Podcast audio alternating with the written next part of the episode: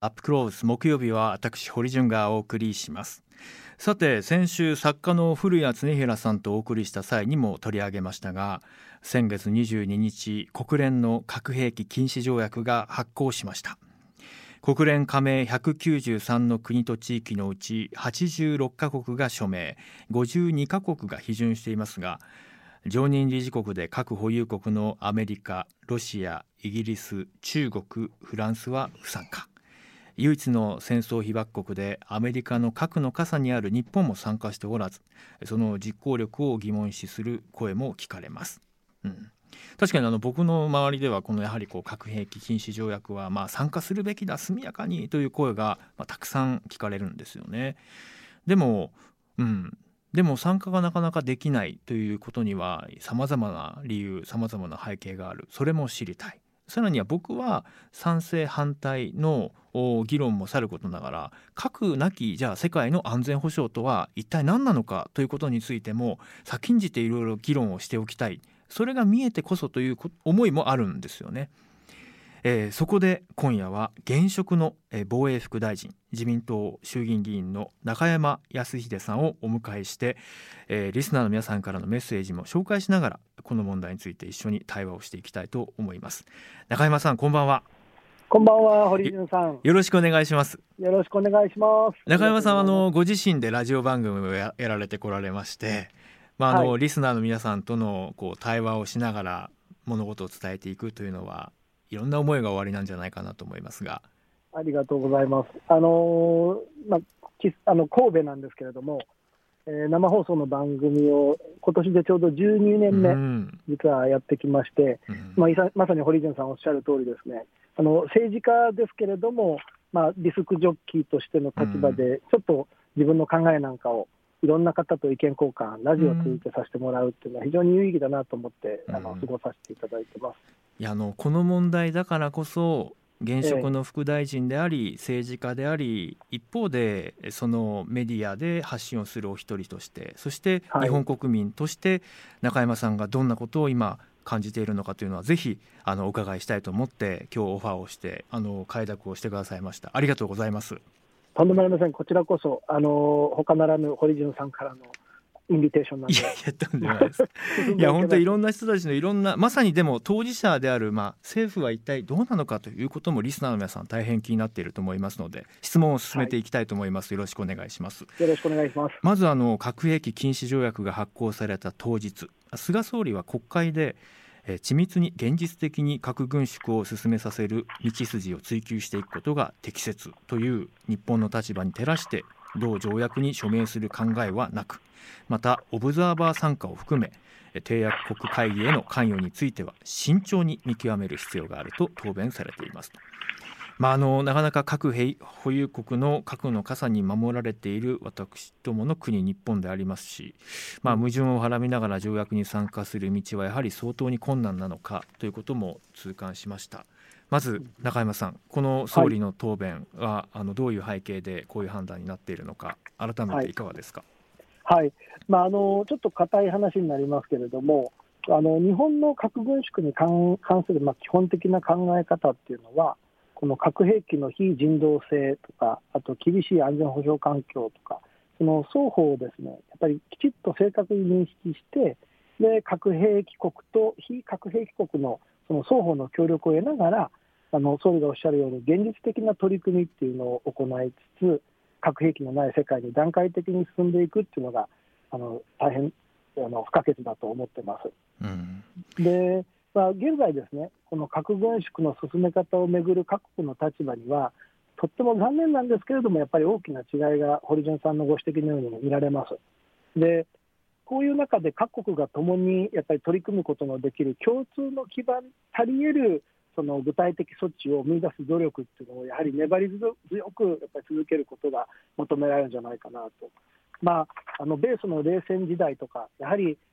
米には、米国には米国の狙いがあり、うん、ソビエト時代の今のロシアには、当時のやっぱり狙いがあったというのも事実だと思います。じゃあ、日本はその観点から何ができるか、また具体的に何をしてきてるかというと、大きく分けて3つ実はあります。うん、で第一にですねあの日本は1994年以降あの毎年国連総会において核廃絶に向けた決議案というのを実は提出してきてます。うん、そうですねでえで昨年の決議案、ちょうど12月の本会議において、核兵器国のアメリカ、イギリスを含む150か国の支持を得て、これが採択をされております。それから2つ目はですね、核軍縮の実質的な進展のための賢人会議を開催をしてきてまして、うん、去年の3月、そのフォローアップ、それからさらなる発展を目的とした核軍縮の実質的な進展のための1.5トラック会合というのを開催しました。それから最後がですね、あの軍縮不拡散イニシアチブというものを通じて、うん、えー、外務大臣の共同声明の発出とか、それからあの一層の核軍縮に向けた具体的な提案を盛り込んだ作業文書の提出、えー、NPT の運用検討プロセスに積極的に実はあの貢献をしてきているというのが、うん、あの現実です。で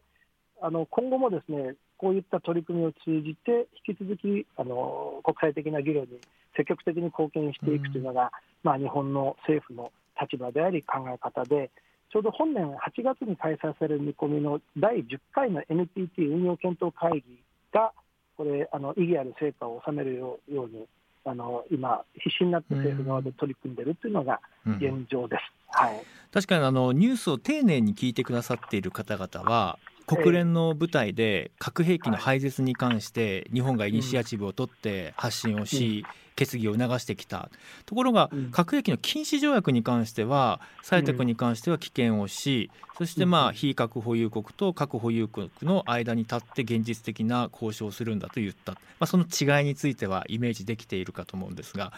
となった時のじゃあ具体的にじゃあその核兵器禁止条約には今は直ちに参加せずに各国間の調整に回りながら、あの丁寧に進められる具体的な像というのは何なのかというところが大変気になるんですよね。うんうん、この辺りは中山さんどのように考えていらっしゃいますか？そうですね、まあ、あの菅総理ご自身もですね核兵器禁止条約が目指す核廃絶というゴールは、うん、共有をしているということははっきりとおっしゃってるんですね。だけど、まあ、堀潤さんがおっしゃるように、実際、核の傘の中に日本があるということを考えますと、さっき言った冷戦時代のソビエトの思惑、アメリカの思惑の違いのように、この政治的な、そのなんていうんですかね、冷戦構造下の中における対立のアメリカを中心とした自由民主主義のイデオロギーを中心とする国々、それから当時で言えばソビエト、今で言えばロシア、うん、それから中国も核保有国ですけれども、そう、ね,、いった国々が、まあ、自らの目的を達成するための、そのまあ、なんていうかな、孤立孤略というか、国家としての意思とか目標とか、そういったものにこう巻き込んでいこうという、それぞれの思惑と、この核というものが題材になってですね、イデオロギー闘争みたいなものが実はこういった、うん、あその運動、それぞれこの核を中心としたいろんな議論の背景にはあるんじゃないか、そしてまた事実事実としてあったんじゃないかっていうのも現実なんじゃないかなと思うんですよね。なるほど、うん、その中で、まあ、現実を見据えて取り組んでいくっていう意味で言うと、今、実際にあの核を保有している国っていうのがたくさん日本の周りにもあって、その中で安全保障上、そしてまた自由と民主主義の価値を共有できるそのアメリカと一緒に、まあ、日米同盟を行っている中で、うん、国民の生命と財産を守り抜く、領土、領海、領空を守り抜くっていう、その日本国として、国家としての目的に、えー、符合する考え方っていうのは、先ほど申し上げた通りじゃないかなと思うんですね。あの2点ありまして1点は今日のこのインタビューの大きなテーマである、えー核なき世界のじゃあ安全保障とは何なのか、核に代わる新たな脅威が出てきてそれによってあの秩序が保たれるものなのか。それとも全く違う外交であり経済でありさまざまな観点で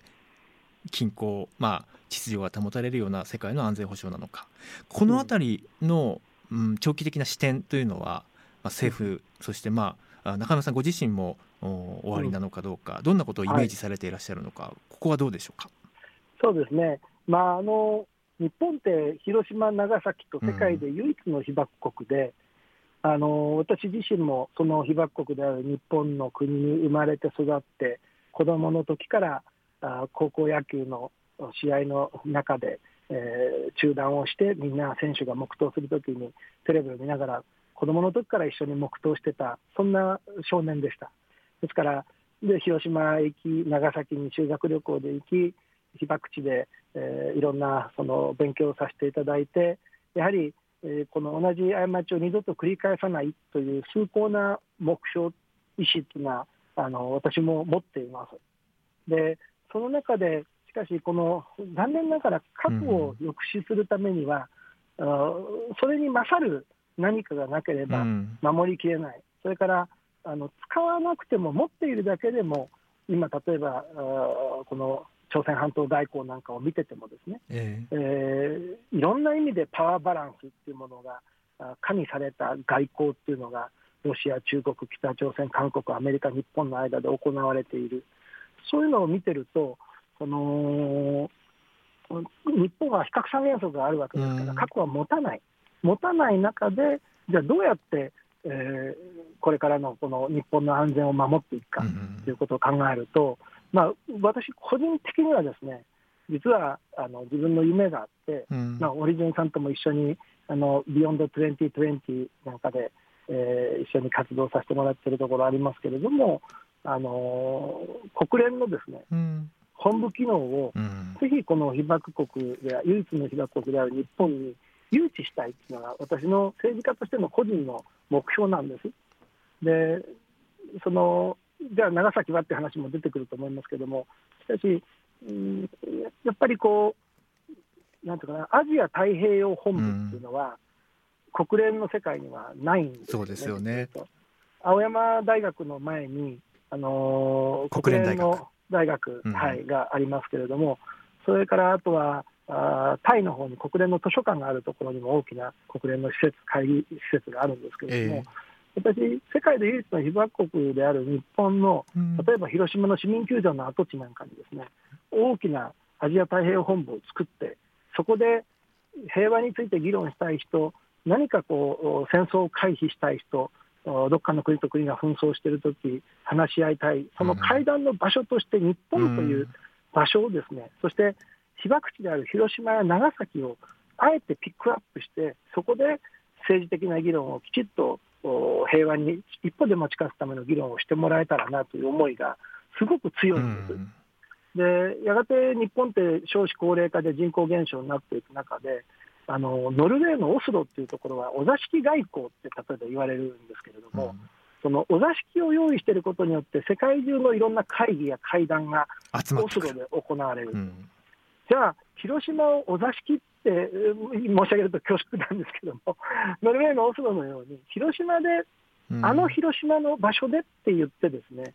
会談を設定できるようなことっていうのができたら、どれだけ世界から見て日本っていうのが外せない国になれるかっていう。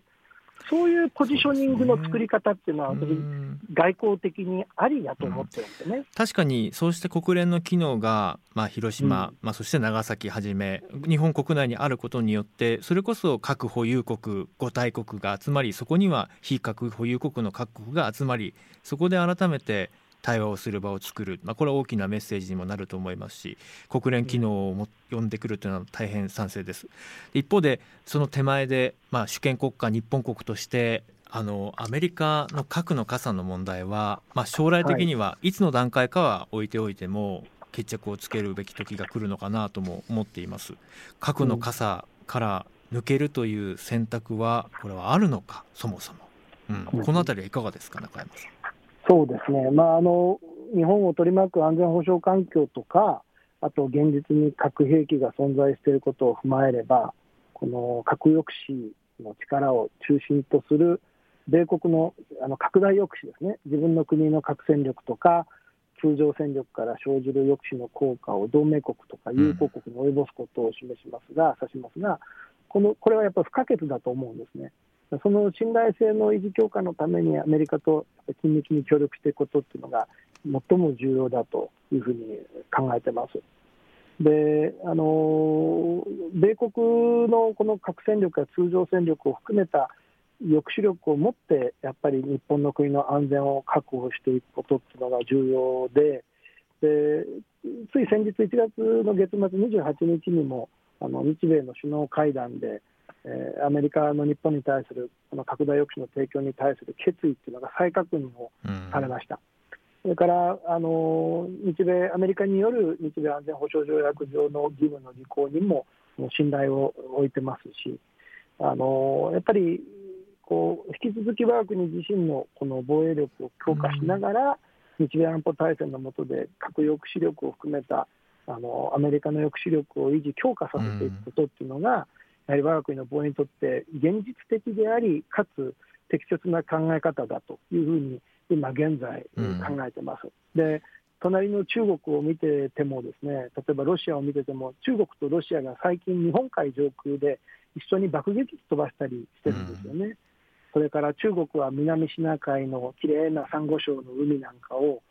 人工島を造成して、最初は軍事基地化させないって言ってたのに、最近ではもうそういった軍事関係の飛行機とかの降りる飛行場とか、もう3000メートルクラスのものが、滑走路が4本も5本もあったり、えするわけです。それから最近ではこの海警法と言われる日本でいう海上保安庁の船が実際中国軍のあの霊下に入ったということはあのカメレオンのようにですね、えー、自分たちはコーストガードだよ、海上保安庁のようなもんだよ、海警だよと言いながら、あるある時急に命令一家でですね、急にネイビー、いわゆる海軍の船に変わってしまうと、そういうことが実際に日本の東シナ海の周りとかで、えー、起きつつある、その法律が施行されているという現実を考えると、やはり今申し上げたような、ここしばらくはですね、いずれは核のない世界を実現するため、うん、そのプロセスとして今現在はまだ残念ながらしばらくちょっと時間がかかるんじゃないかなと思います。うん、ありがとうございます。先ほどあの長期的なゴールとして核廃絶というのはこれはまあ間違いなくあると。その段階でまあ確かにまあ中山さんおっしゃるように現実的な目の前の有事、目の前の安全保障に対してはその核の抑止をベースにした安全保障政策というのはもちろん大切だと思います。一方で非常にこう関心を持っているのが、まあ、長期ビジョンとして核廃絶を掲げているということは逆にその核廃絶が成し遂げられる状況における安全保障つまり核の傘あり核の傘なしのなしの方のシミュレーションとかもこれまでまあ日本政府やまあ外務省防衛省はしたことがあるのかなとか現在もそういうシミュレーションは一方であるんだというものなのかこの辺りはいかがでしょうか？そうですね、まあ、先ほどお話申し上げたことと重なる部分が多いと思うんですけど、あの基本的にはやっぱり今は日米安全保障、それから米国のこの拡大抑止というもの、その中で、えー、米国と緊密にやっぱり信頼性を、えー、高めていくということが一番重要だというふうに考えてます。であのいろんなシミュレーションというのはあの日本というわけではなく、やっぱり世界の国々っていうのは、まあ、いろんなシミュレーションを過去にもやってきてると思うんですね。うんうん、あの一回、私、本を読んだんですけど、エドワード・ミラーという人が書いている、えー、ウォープラン・オレンジという本があるんですけども、これは日本が第二次世界大戦を日本とアメリカが戦う前の約50年前に海軍の大学校ではもうすでに世界地図を長い色にレインボーに塗って、うん、そのたまたまオレンジ色に塗られた国が日本だったと。そのそれぞれの国と、特にオレンジの国と戦争を計画をするというので、ウォープランオレンジ、すなわち対日戦争計画というものがすでに作られてたという、そんな本を読みました。でそういったシミュレーションというのは、おそらく各国あるんじゃないかなというふうに思います。他方であの我が国に関してはですね、えええー、そういったことは今、私も現職の立場があるので、手の内を明かすことになりますから、ちょっと発言は控えさせていただかなくちゃいかんと思うんですが、いずれにしても、あのその引き続き、やっぱり日本の防衛力っていうのは、自分たちは自分たちで、自分の国のその国や国民の生命、財産を守り抜くっていう、うん、その力はやっぱり強化をしていかなければならないと思います。そこがあのやっぱり現実的な部分なのかなというふうに思うんですよね。でじゃあ仮にその核なき世界の時の安全保障という今日のテーマを考えますと、ちょっと後先逆になってしまったんですけど、私も今日なんか堀潤さんと直接お目にかかってないので、なんか不思議に緊張してまし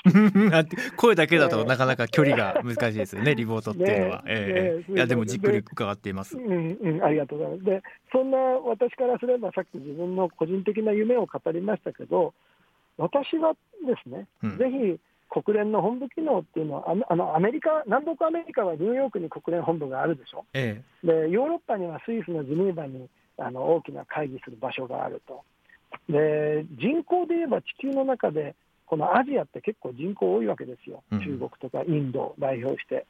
だけど、このアジアに国連のアジア太平洋本部ってないなと思ったら、うん、選挙区で言えば有権者が一番多い選挙区に、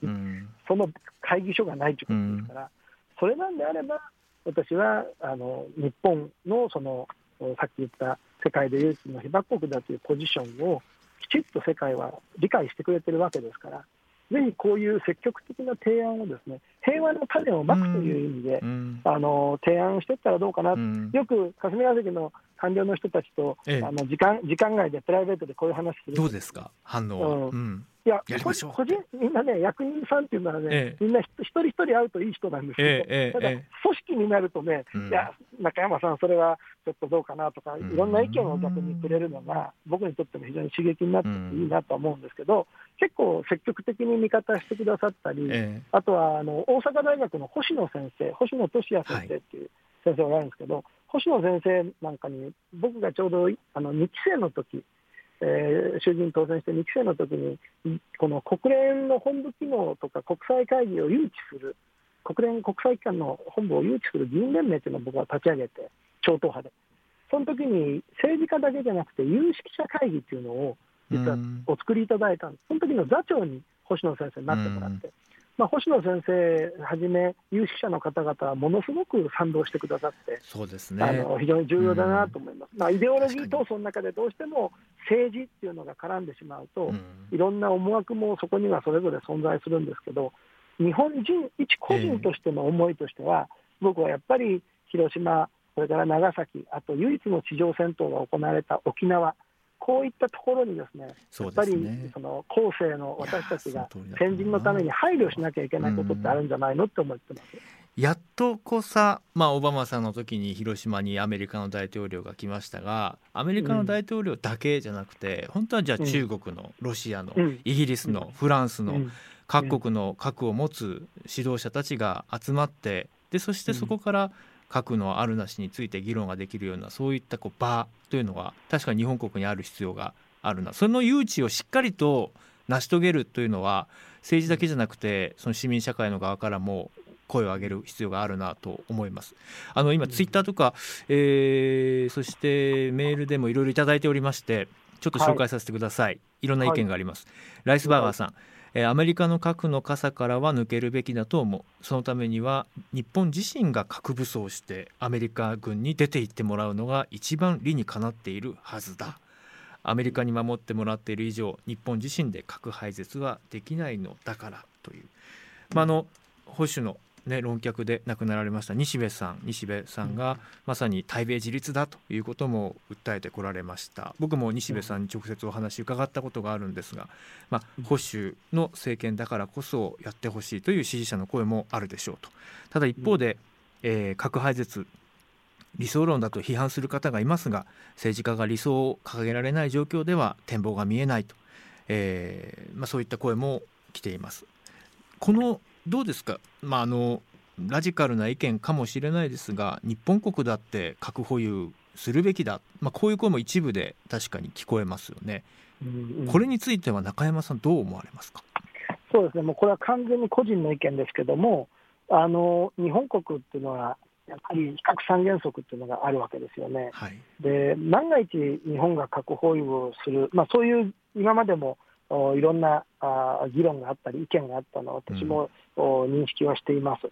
他方で、まだやっぱり近隣諸国はそういう形で持ってますけども、私は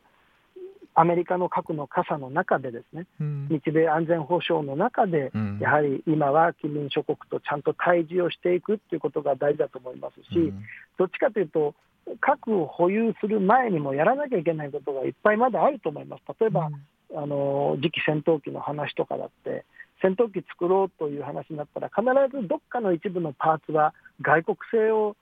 どうしても使うみたいな話がありますよね。僕はぜひこの100%国産のそういった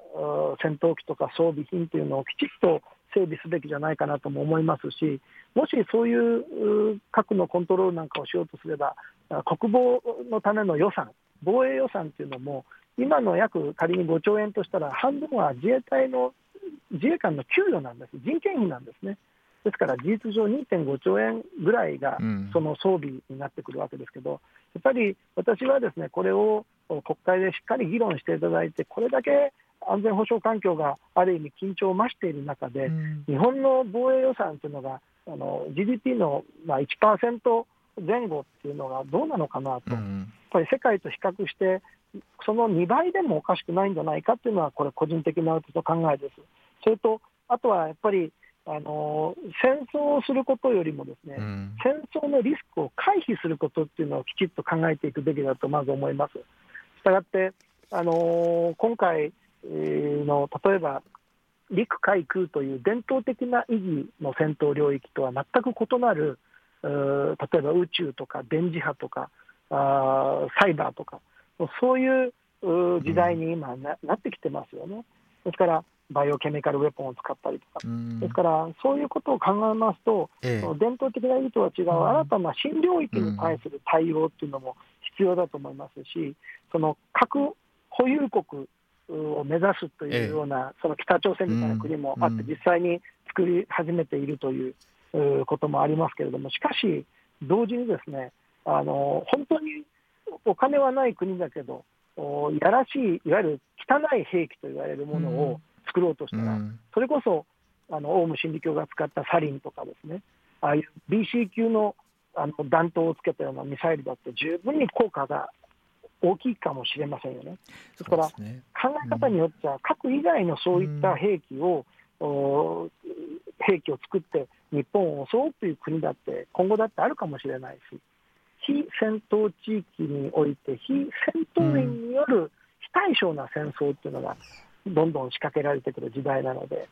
あのそういったことにすべてにやっぱり360度方向を見ていかなくちゃいけないのかなと、はい、もう単純に核だけの議論だと、核をうちも持てばいいじゃないかって議論になってしまうかもしれませんけど、あのその前にやっぱり考えておかなければいけないということもあるかなと思います。ありがとうございます。話し続けて申し訳ないですけど、堀潤さんが言ってくださったオバマさんが広島に来てから、うん、ある意味のアメリカに対して、その広島、長崎の議論をするときのですね、えー、こう前提っていうのが、今まであったタブーが僕はなくなったと思ってますから、そうですね。ですから、うん、そういった意味でも、核兵器を持とうという議論があるんであれば、それと同じように、広島にぜひ市民救助の跡地があるわけですから、そこへあのアジア太平洋の国連本部を誘致するっていう、そういう日本として、日本らしい提案を世界にできたらいいんじゃないかなと思ってます。あのお時間限られていますがあの一言だけこれもぜひ最後にお伺いしておきたいです。五大国核保有国の五大国が常任理事国として発言力の強い今の国連の在り方国連の改革の必要性が求められると個人的には強く思ってますが最後そのあたりいかがでしょうか？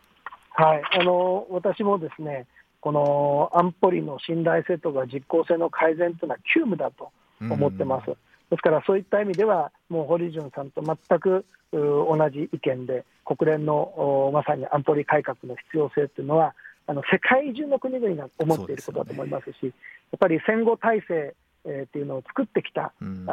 わけですけども、時代は21世紀ですから、世界中が変化している中で、やっぱり変化についていける、そういった安保理の改革、国連の改革というのが求められてるんじゃないでしょうか。あとは中国の方からはあのその国連の人事のポストを取ろうとして、いろんな外交構成が行われてます。そういったところに日本もですね、うん、あのしっかり予算をつけて、日本の職員が国際機関でちゃんとしたポストを占めれるような、そういった税金の使い道をですね国民の皆様にもぜひ、えー、ご支援をいただけたらありがたいなってそんなふうに思ってますなるほど中山さんありがとうございました。いや堀潤さん緊張 まさかにでも国会の会期中でもありますし現職の防衛副大臣でありながら、はい、まあ、この問題についてもいろいろな率直な意見を聞かせてくださってありがとうございます。今度はあのそれはボール投げられた私たちの方でもまたしっかりと議論していきたいし、はい、その結果をまた戻して国会での議論政府としての次なるアクションもあの期待をしております。ありがとうございました光栄です。本当にありがとうございました。あのコロナ禍厳しい中、皆さん頑張っておられます。本当にくれぐれもあのご自愛をいただきますようによろしくお願いいたします。はい、えー、防衛副大臣の中山康秀さんに伺いました。堀です。さあ現職の防衛副大臣中山副大臣との対話皆さんどのように聞かれましたか？うん、あの僕はあの思うんですよね。やっぱりまずその確信に、まあ、近づくっていうことは大切じゃないですか。ですから、まあ、この間核兵器禁止条約に関してもいろんな平和運動の立場の方からもお話伺ってきたし、えー、いわゆる評論家批評家の立場からの声も聞いてきたしで、まあ、僕の身の回りも含めリスナーの皆さんも含め、えー、皆さんがどのように考えているかというのも知りたかったしでもやっぱりじゃあ日本政府は今回の問題についてどうなんだということはちゃんと共有されるべきものだなと思ったのでまあ今日あえて防衛副大臣出ていただきましたけれども皆さんどんなふうに聞きましたか？うん。中山さんがね具体的にあの提言していた点に関しては僕は agree ですね。やはりそのじゃあやっぱり非核保有国も核保有国もきちんとこう話をする場をじゃあまず作ろうということを具体的に政府は進めるべきだと思ってます。今日はおそらくあれは中山さんのまあ持論でもありこれまでライフワークのように提唱してきたことですが日本国政府としてそうした具体的な目に見える取り組み世界へのメッセージっていうのをさらに僕は明確に発信してほしいなとすごく興味深かったのは、まあ、僕の夢を役人の人たちにも話すと個々人ではそれいいですねと返ってくると。ところがそれが賞になると。うんそれはやっぱり難しいというそういう声も返ってくるというまあそういったこう舞台裏も率直に明かしてくれました。なぜそうなってしまうのか。それは僕はね一つにはね世論っていうのは大きいと思うんですよ。世論っていうのは。やっぱり官僚の皆さんもねあの官僚の方への批判とか、うん、まあ不祥事とかこれもちろんありますよ、うん、いろんな問題もあるし実際。でも一方で官僚の皆さんも日本国をどうしたいのか今日本国民はどんなことを今求めているのかというのは非常にこう気にしながら仕事をしている誠実な官僚もいるなということもすごく実感しているんですよね。でもその世論の側が感度の低い特に意見はないですいや特にそのあまりこう関心がないですとかあ実際のところ知りませんとかそういった低温な状況だと何も変わらないと思うんですよね。うん、あともう一つ安全保障ってこの4つの言葉マジックワードだなと思います。うん、安全保障上必要なんだそうかじゃないですよね。具体的にどういう現場で何が起きているのかどういう人たちが関わっていてどういう選択肢があるのか。僕はそのうちの一つとして日本の人道支援 NGO のチームが自分たちで寄付金を集めたりもしくは私たちの税金を使った ODA という形で紛争国、えー、災害の被害に遭った地域いろんなこう最前線でこの70年近くの間いろんな形でえ、傷んだ地域に関わっている現状とかを見る時に核なき世界の安全保障とは何か。一つにはこうした個人個人が本当にこう困りごとを目の前にした時に知恵を共有してあああの人たちはいつも私たちのことを見てくれているんだ。って相互に思える関係を具体的な、えー、行動の中で培っていくという。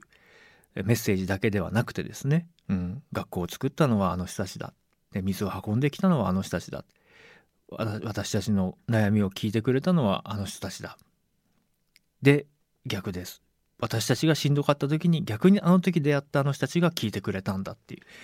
まあ、そういうことを地道に続けていきそれを共有していくことが大切だなとも思っております。これはあの簡単に答えが出る話ではないので皆さんのご意見をまた、えー、交わしながら番組も進めていきたいと思っていますしまたやりましょう。うん。ではでは。